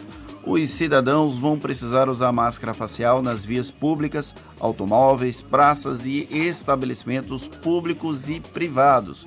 Quem for pego sem a máscara pode ser conduzido à delegacia, havendo a possibilidade de ser indiciado por crime contra a saúde pública. Nesta segunda hora do Isso é Bahia, a gente fala para toda a Bahia e a gente começa agora o nosso giro pelo interior do estado para falar com os nossos correspondentes. Primeiro, Márcio Lima, da 93 FM, emissora de Jequié, Cidade Sol. Bom dia, Márcio. Bom dia, Jefferson Beltrão. Bom dia, Fernando Duarte. Bom dia a todos do Isso é Bahia. Estamos chegando com as notícias de Jequié. E por falar nisso, aqui de Jequié, onde tem participado de sessões remotas por força da pandemia do novo coronavírus, o deputado estadual Euclides Fernandes encaminhou ofício ao governo do estado indicando a suspensão da cobrança da taxa referente à administração dos distritos industriais, englobando a execução, manutenção, conservação e gestão no período de abril a dezembro deste ano de 2020 em toda a Bahia em decorrência das consequências econômicas causadas pelo necessário enfrentamento ao novo coronavírus Covid-19. Euclides Fernandes reiterou ao secretário estadual de Desenvolvimento Econômico, João Leão, a solicitação do prefeito de Jequié, o Sérgio da Gameleira, no sentido de atender ao ofício lavrado pela Associação Comercial e Industrial de Jequié, a CIGE, salientando que tal medida é imprescindível para minimizar os custos financeiros do setor produtivo em decorrência do desaquecimento econômico provocado pela pandemia. Euclides Fernandes também apresentou solicitação ao secretário de Infraestrutura, Marcos Cavalcante, para a recuperação da BA 547 que está parcialmente interditada devido a deslizamento nesse, nessa, numa localidade próximo ao distrito de Florestal e também solicitou, reiterou um pedido do prefeito da cidade de Jequiel, Sérgio da Gameleira, feito ao secretário da Saúde, o Vitor Vilas Boas, o perdão, o Vitor Lavinsky, secretário local, ao Fábio Vilas Boas, aí em Salvador, para a liberação, quanto antes, de um carro fumacê para enfrentamento à dengue aqui no nosso município. Uma outra notícia ah, que, é, que traz aqui para o nosso município é que aconteceu uma audiência com o delegado de Polícia Civil, o Moab Macedo Lima, ele é titular da Delegacia Territorial de Jequié. Ele convidou todos os representantes de um movimento que está, que é o movimento Jequié contra o cartel, que cobra a redução do preço do combustível aqui no município de Jequié. A gasolina está sendo praticada com preços abusivos, segundo esse movimento, e pede que seja reduzida o quanto antes. Existem postos aqui que estão praticando o valor de R$ 4,49. Houve uma redução no último fim de semana para R$ 4,17, mas a população ainda considera muito alto o valor que tem sido cobrado nos postos de combustíveis no município de Jequié. Ao vivo da Rádio 93 FM, para o programa Isso é Bahia, Márcio Lima. Segue vocês, Jefferson e Fernando. Maravilha, Márcio, valeu. Agora 8 e 19 em meio à pandemia do novo coronavírus, um grupo de pessoas totalmente sem noção, a gente tem que frisar isso, um grupo de pessoas sem noção foi detido em uma caminhonete a caminho de uma festa. E sabe qual é o nome da festa? Covid Fest em Ipiaú, lá no sul da Bahia, neste fim de semana. Uma falta de respeito, como se Covid fosse motivo para festa, né? De acordo com a Polícia Militar, agentes realizavam rondas nas proximidades da unidade de pronto atendimento da cidade quando avistaram um carro levando inúmeras pessoas na cabine, também no compartimento de carga. O motorista admitiu que foi contratado para levar o grupo para essa festa Olha só, apesar da situação, ainda, de acordo com a polícia, todas as pessoas que estavam no carro foram liberadas. E a gente lembra, Ipiaú tem 24 casos de Covid-19, uma pessoa já morreu por causa da doença. Tá vendo que dá? Gabriela Pugliese vai fazer festa, incentivar as pessoas a fazer festa, dá nisso, dá nisso. Ora bolas. Tá aí, absurdo. A gente ri para não chorar, porque infelizmente essa Covid Fest é um absurdo. E a liberação dos saques em dinheiro do auxílio emergencial começa hoje para os trabalhadores nascidos entre janeiro e março e que receberam depósito na conta poupança social digital da Caixa, aberta especificamente para este programa. Sem a possibilidade de sacar até esta semana, esses beneficiários tinham a limitação de só poderem fazer transferências e pagamentos pelo aplicativo Caixa Tem. O benefício pode ser retirado em lotéricas e caixas automáticos mas o cidadão vai precisar levar um código fornecido no aplicativo Caixa Tem. Lembrando, pessoal, se vocês forem para agências da Caixa e para loterias, vamos manter o distanciamento social. Agora 8h21 e a gente vai para Paulo Afonso, vai para o norte da Bahia, é Zuca, da Cultura FM. Quem fala conosco tem as notícias da região. Bom dia, Zuca! Bom dia, Jefferson. Bom dia, Fernando. Bom dia a todos os ouvintes, né? O Isso é Bahia. Nós estamos aqui na capital da energia elétrica. Que a semana possa ser positiva e com muitas vitórias para todos nós, nós que estamos vivenciando esse enfrentamento aí com relação ao coronavírus, à Covid-19. Atualizando eh, a situação de Paulo Afonso com relação à pandemia, nós temos agora cinco casos confirmados, dois confirmados nestas últimas 24 horas. Um caso importado e quatro casos considerados é, infecção comunitária. A gente reforça que a cidade tem barreiras sanitárias instaladas nas entradas e nas saídas é, do município, é, o centro comercial, é, bares e veículos que realizam transporte coletivo passam por desinfecção Queremos destacar também que nestas últimas 24 horas aconteceu uma desinfecção no presídio regional de Paulo Afonso. Todas as medidas possíveis estão sendo realizadas aqui na capital da energia elétrica com relação a esse enfrentamento. Nós temos profissionais da saúde, da segurança, atuando pela cidade, fiscalização, comércio pulsa com abertura de supermercados, padarias, farmácias, o setor logista tem horário restrito das 8 às 14, também restrição com relação a atendimentos, todos os estabelecimentos comerciais aqui de Paulo Afonso, eles são obrigados a fazer a higienização dos seus clientes. Agências bancárias sempre com muita movimentação, muita aglomeração, bem como nas casas lotéricas. Enfim, a gente vai orientando aqui que o Paulo Afonso possa fazer a sua parte de forma individual. Nós temos mais 15 casos que aguardam eh, resultados aqui na capital da energia elétrica, 66 casos notificados e 279 pessoas sendo monitoradas, são informações aqui da capital da energia elétrica. Na área policial, nenhuma alteração, que a semana possa ser positiva para todos nós. Rádio Cultura de Paulo Afonso, a Cezuca para o Issa Bahia. O Procurador-Geral da República, o baiano Augusto Aras, é enfático ao afirmar que a saída do ministro Sérgio Moro não pode ser capaz de desestabilizar o governo do presidente Jair Bolsonaro. O Procurador-Geral da República, Augusto Aras, foi entrevistado com exclusividade pelo Jornal à Tarde. A reportagem está publicada na edição de hoje portanto, do À Tarde. O jornalista Oswaldo Lira foi quem conduziu essa entrevista. E, segundo a reportagem, e de acordo com Aras, a troca de ministros não pode representar a desestabilização do regime político do Brasil responsável pelo pedido de investigação contra o presidente da República, após as declarações de Sérgio Moro, ele disse que no inquérito são investigados os fatos, não pessoas, e que só após a conclusão das investigações será possível apontar a autoria e materialidade dos fatos delituosos. Aras afirmou ainda que não é admitida neste momento a mudança na data da eleição e, por conseguinte, a prorrogação de mandatos de prefeitos e vereadores. Algumas das frases citadas por Augusto Aras nessa entrevista publicada na edição de hoje do Jornal à Tarde e que você também pode acompanhar pelo Portal à Tarde. Temos que zelar pela democracia e coibir o que atenta contra o regime. Também frase dele: a troca de um ministro não pode significar desestabilização do regime político.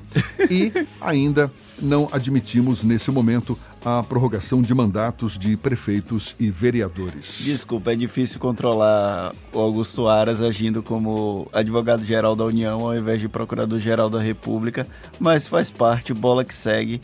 Parece que houve pelo menos um abalo nele que ele resolveu fazer encaminhar para o STF o pedido de inquérito dos, das mobilizações antidemocráticas, apesar de que até agora o PGR não se comportou como PGR. Eu ouvi alguém até falando que sentia falta do engavetador geral da União da época que procurador é, engavetador geral da República da época do Fernando Henrique Cardoso, que pelo menos ele engavetava, não arquivava. O Augusto Aras tem engavetado muita coisa. Agora, 8h26 na Tarde FM. Pois é, manifestantes fizeram ontem carreata contra Maia e Moro, isso na esplanada dos ministérios em Brasília. A gente fala mais sobre esse assunto já já, confirmando hora certa na Tarde FM, 8h26. A gente volta num instante só. Você está ouvindo Isso é Bahia. Para vencermos o coronavírus, o mais importante é: fique em casa. Lave sempre as mãos com água e sabão e fique em casa. Não são férias, é um compromisso de todos. Fique em casa. A Bahia contra o coronavírus. Governo do Estado. Quando o assunto é segurança do paciente, o Hospital Santa Isabel é referência internacional. Os atendimentos à emergência seguem normalizados e para aqueles pacientes que precisam manter seus tratamentos, consultas, exames e cirurgias, o Santa Isabel mantém fluxos seguros com equipes específicas dentro de rigorosos padrões de segurança. Pacientes com dificuldades respiratórias são atendidos em estrutura distinta e com equipes exclusivas. Vamos juntos superar Para esse vencermos o coronavírus, o mais importante é: fique em casa. Lave sempre as mãos com água e sabão e fique em casa. Não são férias, é um compromisso de todos. Fique em casa. A Bahia contra o coronavírus. Governo do Estado. A tarde FM. Trânsito. A tarde FM. Oferecimento: Monobloco, Auto Center de portas abertas com serviço de leva e trás do seu carro. Temos novidades com Letícia Rocha. Você, Letícia? Olha só, Jefferson, eu volto com informação de deslizamento de terra e de galhos de árvore também na rua Oswaldo Cruz, no Rio Vermelho. Atingem a faixa da direita. Muita atenção. E também devido às chuvas, tem lentidão na BR-324, sentido Salvador, na altura do Porto Seco Pirajá e também no sentido interior do estado, agora na altura de Águas Claras. Além disso, também tem alagamento na Luiz Regis Pacheco e o desvio está sendo feito pela Rua do Uruguai e também pela Nilo Peçanha. Experimente os novos queijos cremosos Veneza no sabor cheddar e ervas finas. Cremoso, saboroso e sem amido é a diferença no seu lanche. Saiba mais em arroba Veneza Lácteos em nossas redes sociais. Jefferson, é contigo. Obrigado, Letícia. A Tarde FM de carona com quem ouve e gosta.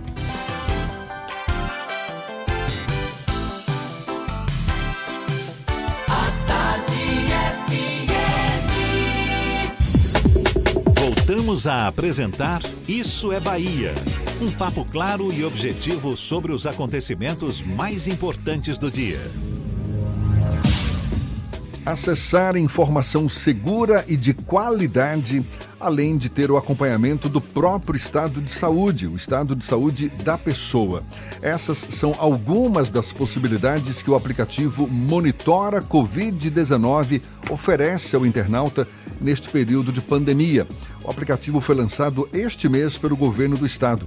A gente fala mais sobre o assunto conversando agora com a secretária estadual de Ciência, Tecnologia e Inovação, Adélia Pinheiro, nossa convidada no Isa Bahia. Seja bem-vinda. Bom dia, dona Adélia.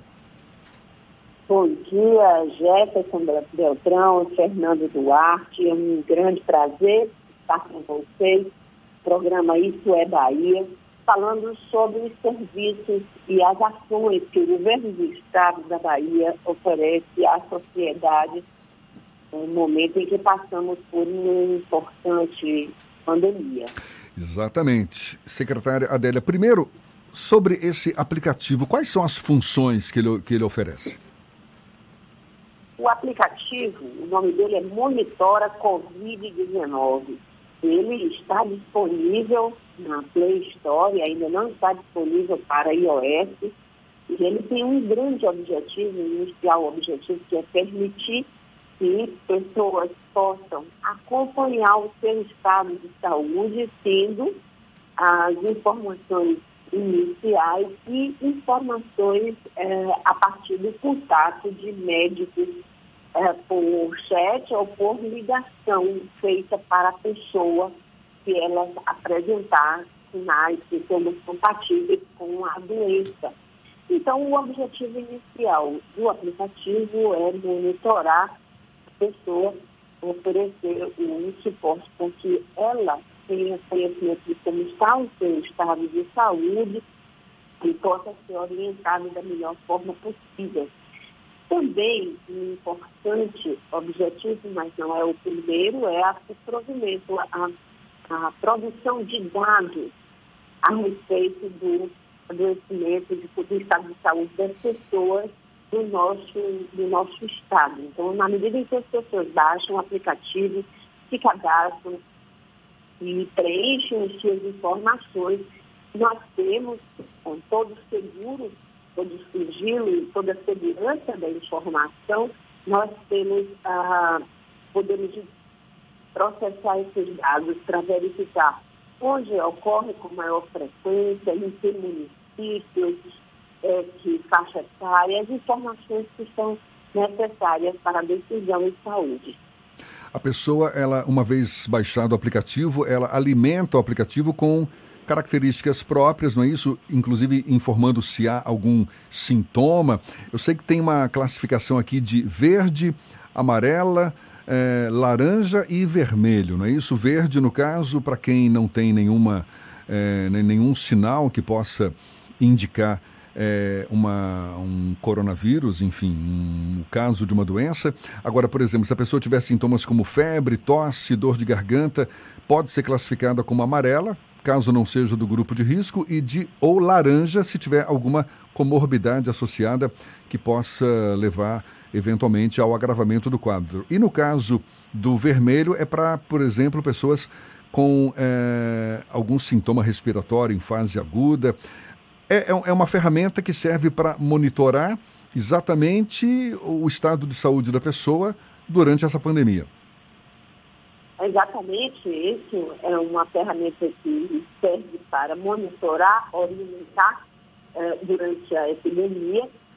As pessoas que se cadastram preenchem integralmente as informações, elas são classificadas em verde, quando não há sintomas compatíveis com a Covid-19, e amarelo, laranja ou vermelho, a depender de que tipo de sintomas ela apresente Nessas situações, classificada como amarelo, laranja ou vermelho, nas 24 horas seguintes, no máximo, receberá a ligação de um médico e automaticamente também receberá a orientação de, como deve proceder. É, então, esses, essas orientações e a mudança de sintomas da pessoa podem ser informados a qualquer tempo e é importante, portanto, que o aplicativo permaneça baixado para que a pessoa vá se mudar os sintomas que apresente, modifique as suas respostas e assim pode ser acompanhado pelo médico ou orientado imediatamente para se dirigir à unidade de saúde se houver ah, indicativo de agravamento de sintomas. Secretária, o aplicativo também vai permitir o uso de geolocalização para fazer mapas de calor e ajudar as autoridades públicas no controle da disseminação da doença, não é isso? Exatamente. Ele fornece informações sobre a faixa etária das pessoas, das pessoas que baixaram que formam a manifestação de doença, que formam, permitem a realizar os mapas de calor e, ou mapas de concentração dessas, dessa, da presença dessas pessoas no território e, consequentemente, o desenvolvimento de ações que se voltem para o território, é, diminuição de concentração de pessoas, intensificação da divulgação da necessidade de isolamento, distanciamento social, de uso de máscaras, de é, lavagem de mãos, de higienização, enfim, todas as medidas que estão em uso para o enfrentamento da epidemia. É um, um objetivo importante também do aplicativo, é prover informação para melhor decisão para as políticas de saúde. Ao longo dos últimos dias, o coordenador do grupo de pesquisadores do Nordeste, o Miguel Nicoleles, ele falou sobre a expansão desse Monitora Covid para outros estados aqui da região. Como é que está essa situação, secretária? O, aplicativo ele está, está disponível para uso todos os estados do Nordeste. Foi desenvolvimento feito com esse objetivo a partir do trabalho ah, do governador Rui Costa, que preside o consórcio Nordeste. Entretanto, a sua implantação em todos os estados ainda não está concluída, ah, em razão, óbvio, de diferentes ritmos de trabalho em cada um dos estados. Mas para a Bahia, ele está disponível a Bahia inteira, para o Piauí também, algumas cidades de Pernambuco, e pouco a pouco vai se ampliando em alguns dias estará disponível para todos os estados do Nordeste. Isso é muito importante, porque permite ao consórcio Nordeste fazer um enfrentamento a partir de informações de boa qualidade para o conjunto dos estados do Nordeste, provendo uma importante ferramenta para os governadores, as autoridades sanitárias estaduais, no enfrentamento à epidemia. Secretária, além desse aplicativo Monitora Covid-19, quais outras ações vêm sendo desenvolvidas pela Secretaria Estadual de Ciência, Tecnologia e Inovação nesse combate à pandemia? O, os trabalhos da Secretaria de Ciência, Tecnologia e Inovação, ele se junta aos trabalhos finalísticos da Secretaria de Saúde do Estado da Bahia, portanto, estamos de todo o governo do Estado, todas as secretarias, inclusive, é, um, um trabalho, um grande trabalho integrado, em conjunto, para que tenhamos aqui na Bahia as melhores ações, as melhores decisões para que ah, o enfrentamento da epidemia, além do monitora Covid-19, esse aplicativo que estamos falando, também somos responsáveis pela coordenação da ação chama Telecoronavírus 25, que é o Tele 155, Ligue 155. E dessa forma, no horário de 7 da manhã às 7 da noite, será atendido por um estudante de medicina de quinto e sexto anos, supervisionado por um médico, e poderá escutar as suas queixas e fazer as orientações a respeito da Covid-19. Esses estudantes e os médicos, eles trabalham como voluntários, esse serviço já está no 33º dia de operação, plantamos ele logo na segunda semana de março, já atendeu aproximadamente 17 mil ligações com orientações, com informações, com encaminhamento a respeito da Covid-19 e também eh, em conjunto com o Monitora Covid-19, oferece uma ampliação de serviços de teleassistência à nossa população. O serviço está é, à disposição de todos os baianos, a ligação é gratuita. Eu lembro, é o 155, a ligação gratuita, entre 7 da manhã e 7 da noite. Ligue, esclareça, tire suas dúvidas, desoficente, para que possa ser orientado. Também a Secretaria de Saúde é, se envolve nas ações de busca e desenvolvimento de alternativas de produção de insumos e equipamentos necessários ao enfrentamento em razão da pandemia afetando todo mundo e muitas vezes a carência de aquisição de insumos de equipamentos de forma convencional faz necessário darmos alternativas para que o provimento não venha afetar os serviços e as pessoas. É, portanto, uma outra ação da Secretaria de Ciência, Tecnologia e Inovação, o financiamento de pesquisas voltadas para a Covid-19 através da FAPESB, da Fundação para a Pesquisa do Estado da Bahia, além da articulação com outras secretarias para o apoio ao desenvolvimento econômico, às pequenas empresas, a pequenos negócios, para que possamos passar esse período com a, a, o menor impacto às nossas atividades. Secretária, para encerrar a nossa entrevista, eu queria saber quais são os números que a senhora tem disponível, tanto do Monitora Covid quanto do 155. Algum caso já foi identificado a partir dessas iniciativas? Esse tanto monitora Covid quanto telecoronavírus, isso tem o objetivo de identificar casos, é, orientar o paciente, orientar para a busca de saúde quando necessário, e essa orientação sim já foi feita, são serviços diferentes, e o telecoronavírus, como eu já disse, ao longo desses 33 dias de operação, atendeu pouco mais de 17 mil ligações, o monitor está próximo a 20 mil é, pessoas que em algum momento fizeram cadastro e foram orientados a, diariamente, acompanhamos e, e, entramos em contato através do Monitora Covid entre 90 e 100 pacientes por dia, já tendo ah, acompanhado mais de 500 pacientes sintomáticos com essas necessidades. E esses são os nossos números que ampliam para além do serviço de saúde presencial. Evitam muitas vezes a necessidade do deslocamento, resguardando, protegendo as pessoas, os profissionais de saúde, os serviços de saúde e trazendo é, conforto e atendimento à nossa população. A gente agradece à secretária estadual de Ciência, Tecnologia e Inovação, Adélia Pinheiro. Muito obrigado pela atenção dada aos nossos ouvintes e um bom dia para a senhora. Obrigado a, a vocês, obrigado à Tarde FM, programa Isso é Bahia.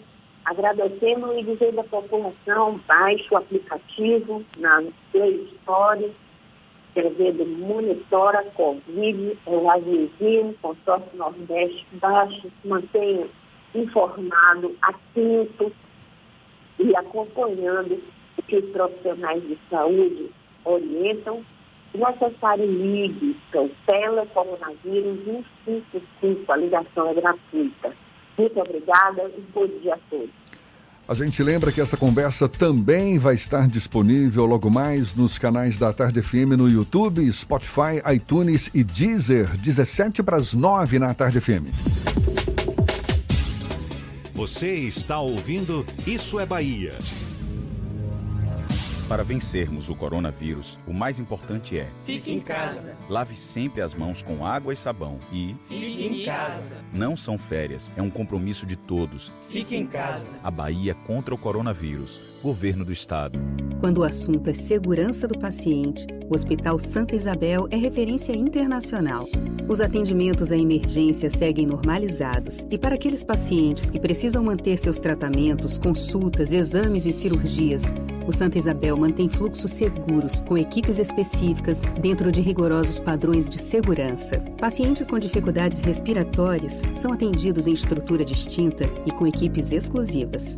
Vamos juntos superar Para esse vencermos o coronavírus, o mais importante é: Fique em casa. lave sempre as mãos com água e sabão e Fique em casa. não são férias, é um compromisso de todos. Fique em casa. A Bahia contra o coronavírus. Governo do Estado. Você sabe o que a Assembleia faz? Faz valer os seus direitos. Lutando para evitar a saída da Petrobras e manter empregos e investimentos no Estado. Também cria políticas que valorizam as mulheres, os negros, o público LGBT e a oferta de uma educação de qualidade para indígenas. E ainda dão prioridade de matrícula em escolas públicas às crianças filhas de vítimas de violência doméstica. Porque para a Assembleia, garantir o direito dos baianos é o nosso dever. Assembleia Legislativa da Bahia, fazendo valer.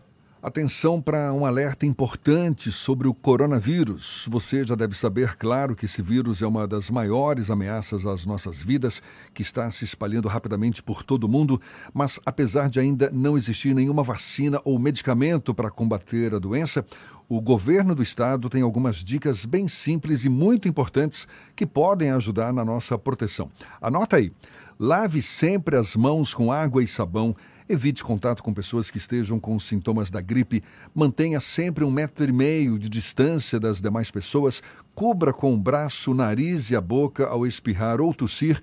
Evite tocar nos olhos, nariz, boca. Deixe os ambientes bem ventilados. E lembre-se, isso também é super importante: fique em casa. Foi assim que muitos países conseguiram combater o avanço da doença. Escute os especialistas de saúde, fique em casa. Todo cuidado é pouco. Então, é muito importante seguir todas essas dicas de saúde. Vamos nessa, que a prevenção é o remédio. A Bahia contra o coronavírus. Governo do Estado. Voltamos a apresentar Isso é Bahia. Um papo claro e objetivo sobre os acontecimentos mais importantes do dia. E a gente vai agora até a redação do Portal à Tarde. Thaís Seixas tem novidades para a gente também. Bom dia, Thaís. Oi, Jefferson. Oi, Fernando. Bom dia. Bom dia aos nossos ouvintes de todo o estado. 57 funcionários do Hospital Regional Costa do Cacau, em Ilhéus, testam positivo para a Covid-19.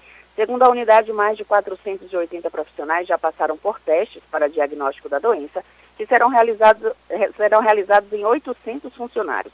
Segundo o secretário municipal da Saúde, Geraldo Magela, os profissionais infectados representam uma força de trabalho fundamental no combate ao vírus e estão mais expostos ao contágio. E o Conselho Nacional de Educação deve votar amanhã as diretrizes que vão orientar as escolas de todo o país sobre o ensino diante da pandemia do coronavírus. O documento vai reunir sugestões para o ensino superior e para cada etapa da educação básica. A proposta de reorganização do calendário e de realização de atividades não presenciais passou por consulta pública e recebeu mais de mil contribuições. Uma das questões é se as aulas à distância, à distância vão contar como horas letivas ou terão de ser repostas quando o calendário for retomado. Na versão preliminar do documento, o Conselho lista uma série de atividades não presenciais que podem ser consideradas durante a pandemia. Eu fico por aqui, essas e outras notícias estão no portal à tarde, atarde.com.br. Com você, Jefferson. Obrigado, Thaís. E centenas de manifestantes voltaram a se aglomerar ontem na esplanada dos ministérios em Brasília com bandeiras do Brasil em mais uma manifestação organizada por apoiadores do presidente Jair Bolsonaro. Os manifestantes pediram a saída de Rodrigo Maia da presidência da Câmara dos Deputados e chamaram o ex-ministro da Justiça, ex-aliado do governo Sérgio Moro, de Judas. Os participantes do movimento pró-Bolsonaro também questionam quem mandou matar o presidente, repetindo o questionamento feito por Bolsonaro durante o pronunciamento realizado na sexta-feira após Sérgio Moro oficializar seu pedido de demissão e tecer uma série de acusações contra o presidente. Atos também foram registrados em São Paulo e no Rio de Janeiro. Fernando, a Polícia Federal já não tinha concluído esse inquérito e não tinha concluído de que a ação foi isolada. Qual era o nome mesmo lá do rapaz? Adélio Bispo Adélio teria Bispo. agido isoladamente. A PF concluiu esse inquérito. A PF, inclusive, eh, teve um- encaminhou para a Justiça. A Justiça determinou que o Adélio era uma pessoa incapaz do ponto de vista de condenação, já que ele tinha problemas psicológicos, e a defesa do presidente da República, Jair Bolsonaro, decidiu, desistiu de recorrer do processo que poderia imputar algum tipo de culpa dizer, ao Adélio Bispo. Em tese, é um caso encerrado. Em tese não, é um caso encerrado, mas para sobreviver politicamente e para dar margem à sua militância, o presidente da República precisa alimentar esse tipo de teoria conspiratória. Então, por isso que durante o discurso dele na última sexta-feira, ele citou Adélio Bispo, Marielle Franco, o aquecedor da piscina, um Inmetro, falou de tudo menos de responder às acusações que o Sérgio Moro fez contra ele na manhã do mesmo dia. Falando em presidente Jair Bolsonaro, ele deve anunciar Jorge Oliveira, atualmente ministro da Secretaria-Geral da Presidência, como novo ministro da Justiça e Segurança Pública, no lugar de Sérgio Moro, que, como a gente sabe, deixou o cargo na última sexta-feira.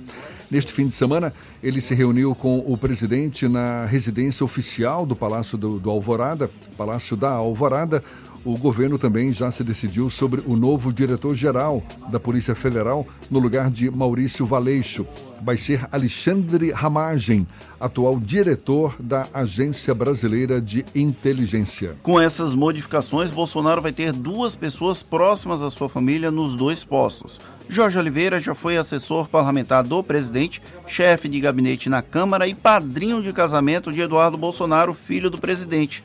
Ramagem, delegado da Polícia Federal, trabalhou como segurança de Bolsonaro na campanha eleitoral de 2018 e, a partir dali, criou uma relação de amizade próxima com a família. Pois é, inclusive no Facebook, o presidente foi questionado por uma mulher sobre o fato de Ramagem ser amigo dos filhos dele. E Bolsonaro respondeu, aspas, e daí? Antes de conhecer meus filhos, eu conheci o Ramagem e por isso deve ser vetado? Devo escolher alguém amigo de quem? Fecha aspas. Outro usuário da rede social postou na página do presidente reportagem da Folha de São Paulo que revelou que a Polícia Federal identificou Carlos, filho de Jair Bolsonaro, como um dos articuladores de um esquema criminoso de fake news. Em resposta, Bolsonaro escreveu que quando criminalizarem a liberdade de expressão, o povo vai aprender. Nós vivemos num, ah. reinado, num reinado e esquecemos de avisar. De, nós não fomos informados ainda, mas temos o rei Bolsonaro, os filhos dele, que são os representantes dessa corte brasileira, e agora alguns ministros que são vassalos desses novos soberanos brasileiros. Você falou corte, né? Pensei que você ia falar corja, mas tudo bem. Agora, 8h52, a gente vai para Luiz Eduardo Magalhães é J. Alves, da Cidade FM. Quem fala conosco, bom dia, J. Muito bom dia, Jefferson, Fernando, equipe, ouvintes do Isso é Bahia. A partir de agora, destacaremos as principais notícias do Oeste Baiano, diretamente da capital do agronegócio. Após recebimento de informações do Departamento de Inteligência, dando conta de que um indivíduo de nome Moisés Jesus Matos, vulgo Dozinho, dama de paus do baralho do crime da Secretaria de Segurança Pública do Estado da Bahia, segundo no comando do tráfico de drogas de Vitória da Conquista, integrante da facção criminosa ligada à organização PCC, primeiro comando da capital, estaria se homiciando em Luiz Eduardo Magalhães, o setor de investigação da Polícia Civil, em cumprimento a dois mandados de prisão preventiva, deslocou até uma residência localizada na Rua 3, bairro Mimoso 3, local onde surpreendeu o acusado que resistiu à prisão, sendo alvejado por disparo de arma de fogo, socorrido e encaminhado até a UPA, local onde não resistiu aos ferimentos e foi a óbito. Durante a diligência, Botinho, como era conhecido, foi surpreendido portando uma arma de fogo tipo revólver calibre 38, carregado com seis munições intactas. Segundo informações, ele comandava dessa região oeste o tráfico de drogas em Vitória da Conquista, na região sudoeste, e estaria residindo aqui em Luiz Eduardo Magalhães há cerca de seis meses, local onde, inclusive, estava construindo um imóvel residencial luxuoso em um condomínio reservado. E por aqui encerro minha participação, desejando a todos uma ótima segunda-feira e uma excelente semana. Eu sou o J. Alves, da Rádio Cidade FM de Luiz Eduardo Magalhães, para o Isso é Bahia. O ministro do Supremo, Celso de Mello, deve deferir hoje a abertura do inquérito que apura possíveis crimes cometidos pelo presidente Jair Bolsonaro, crimes denunciados pelo ex-ministro Sérgio Moro. Em seguida, o relator deve marcar diligências. De acordo com a coluna de Miriam Leitão, do jornal o Globo, tudo vai depender da velocidade de investigação, da dinâmica dos depoimentos e a apresentação de provas, o que depende tanto do ministro relator quanto da Procuradoria-Geral da República, que pediu a abertura do inquérito. Ao deixar o cargo, Moro acusou o presidente de tentativa de interferência na PF. O presidente, ao se defender, confirmou que queria um diretor-geral da Polícia Federal com quem pudesse interagir e dele receber relatórios sobre investigações em andamento. Tá certo, agora 8h55 a gente encerra nosso giro pelo interior do estado, indo agora para Itororó. É Maurício Santos da Itapuí FM quem fala conosco. Bom dia, Maurício. Bom dia, Jefferson. Bom dia, Fernando. Bom dia a todos do Isso é Bahia. Bom dia para toda a Bahia. Falando aqui de Itororó, a capital da carne de sol, vamos com notícias da nossa região do Médio Sudoeste e começando pela cidade de Itapetinga. Homem morre de coronavírus em hospital de Itapetinga. Suspeita que contraiu em Ilhéus. Um idoso de 74 anos que faleceu em Itapetinga na última quinta-feira foi detectado como portador do coronavírus. Segundo foi divulgado pelo prefeito Rodrigo Age, na tarde da sexta-feira, dia 24, o idoso se encontrava hospitalizado no Hospital Costa do Cacau, em Ilhéus, há duas semanas, após uma cirurgia no fêmur. Ele havia se acidentado em sua residência em Itapetinga. Após os procedimentos, ele recebeu alta do hospital, retomando para sua casa em Itapetinga. Suspeita-se que durante o internamento no hospital em Ilhéus, ele tenha contraído a doença. Essa, a, durante a semana, o idoso apresentou os sintomas do Covid-19, sendo hospitalizado no Hospital Cristo, em Itapetinga, e não resistiu e acabou vindo a óbito. Esse é o segundo caso com morte em Itapetinga. Falando agora aqui da nossa cidade de Itororó, vamos com o boletim do Covid-19. Em Itororó, são 77 casos monitorados em isolamento social. Casos suspeitos são dois, casos descartados, oito, saíram do monitoramento 105, aguardando o resultado de exame 2, casos confirmados 4 e cura clínica 4. Jefferson, Fernando, eu sou Maurício Santos falando aqui da Rádio Itapuí FM de Itororó, a capital da carne de sol, para o Isso é Bahia e para toda a Bahia. Agora é com vocês, bom dia. Acabou, Fernando! Encerramos mais um Isso é Bahia. Muito obrigado pela companhia de todos vocês. Amanhã nos vemos às 7 da manhã para Salvador e em torno e a partir das 8 para todo o estado. Interaja conosco, bata um papo e converse com o Isso é Bahia, pois todos vocês são muito bem-vindos. Muito obrigado pela audiência, pela companhia, pela parceria, pela confiança. Segunda-feira, começo de semana, muito chão pela frente. Aproveite bem o dia. Amanhã tem mais. Tchau, tchau. Tchau, tchau. Tchau, tchau.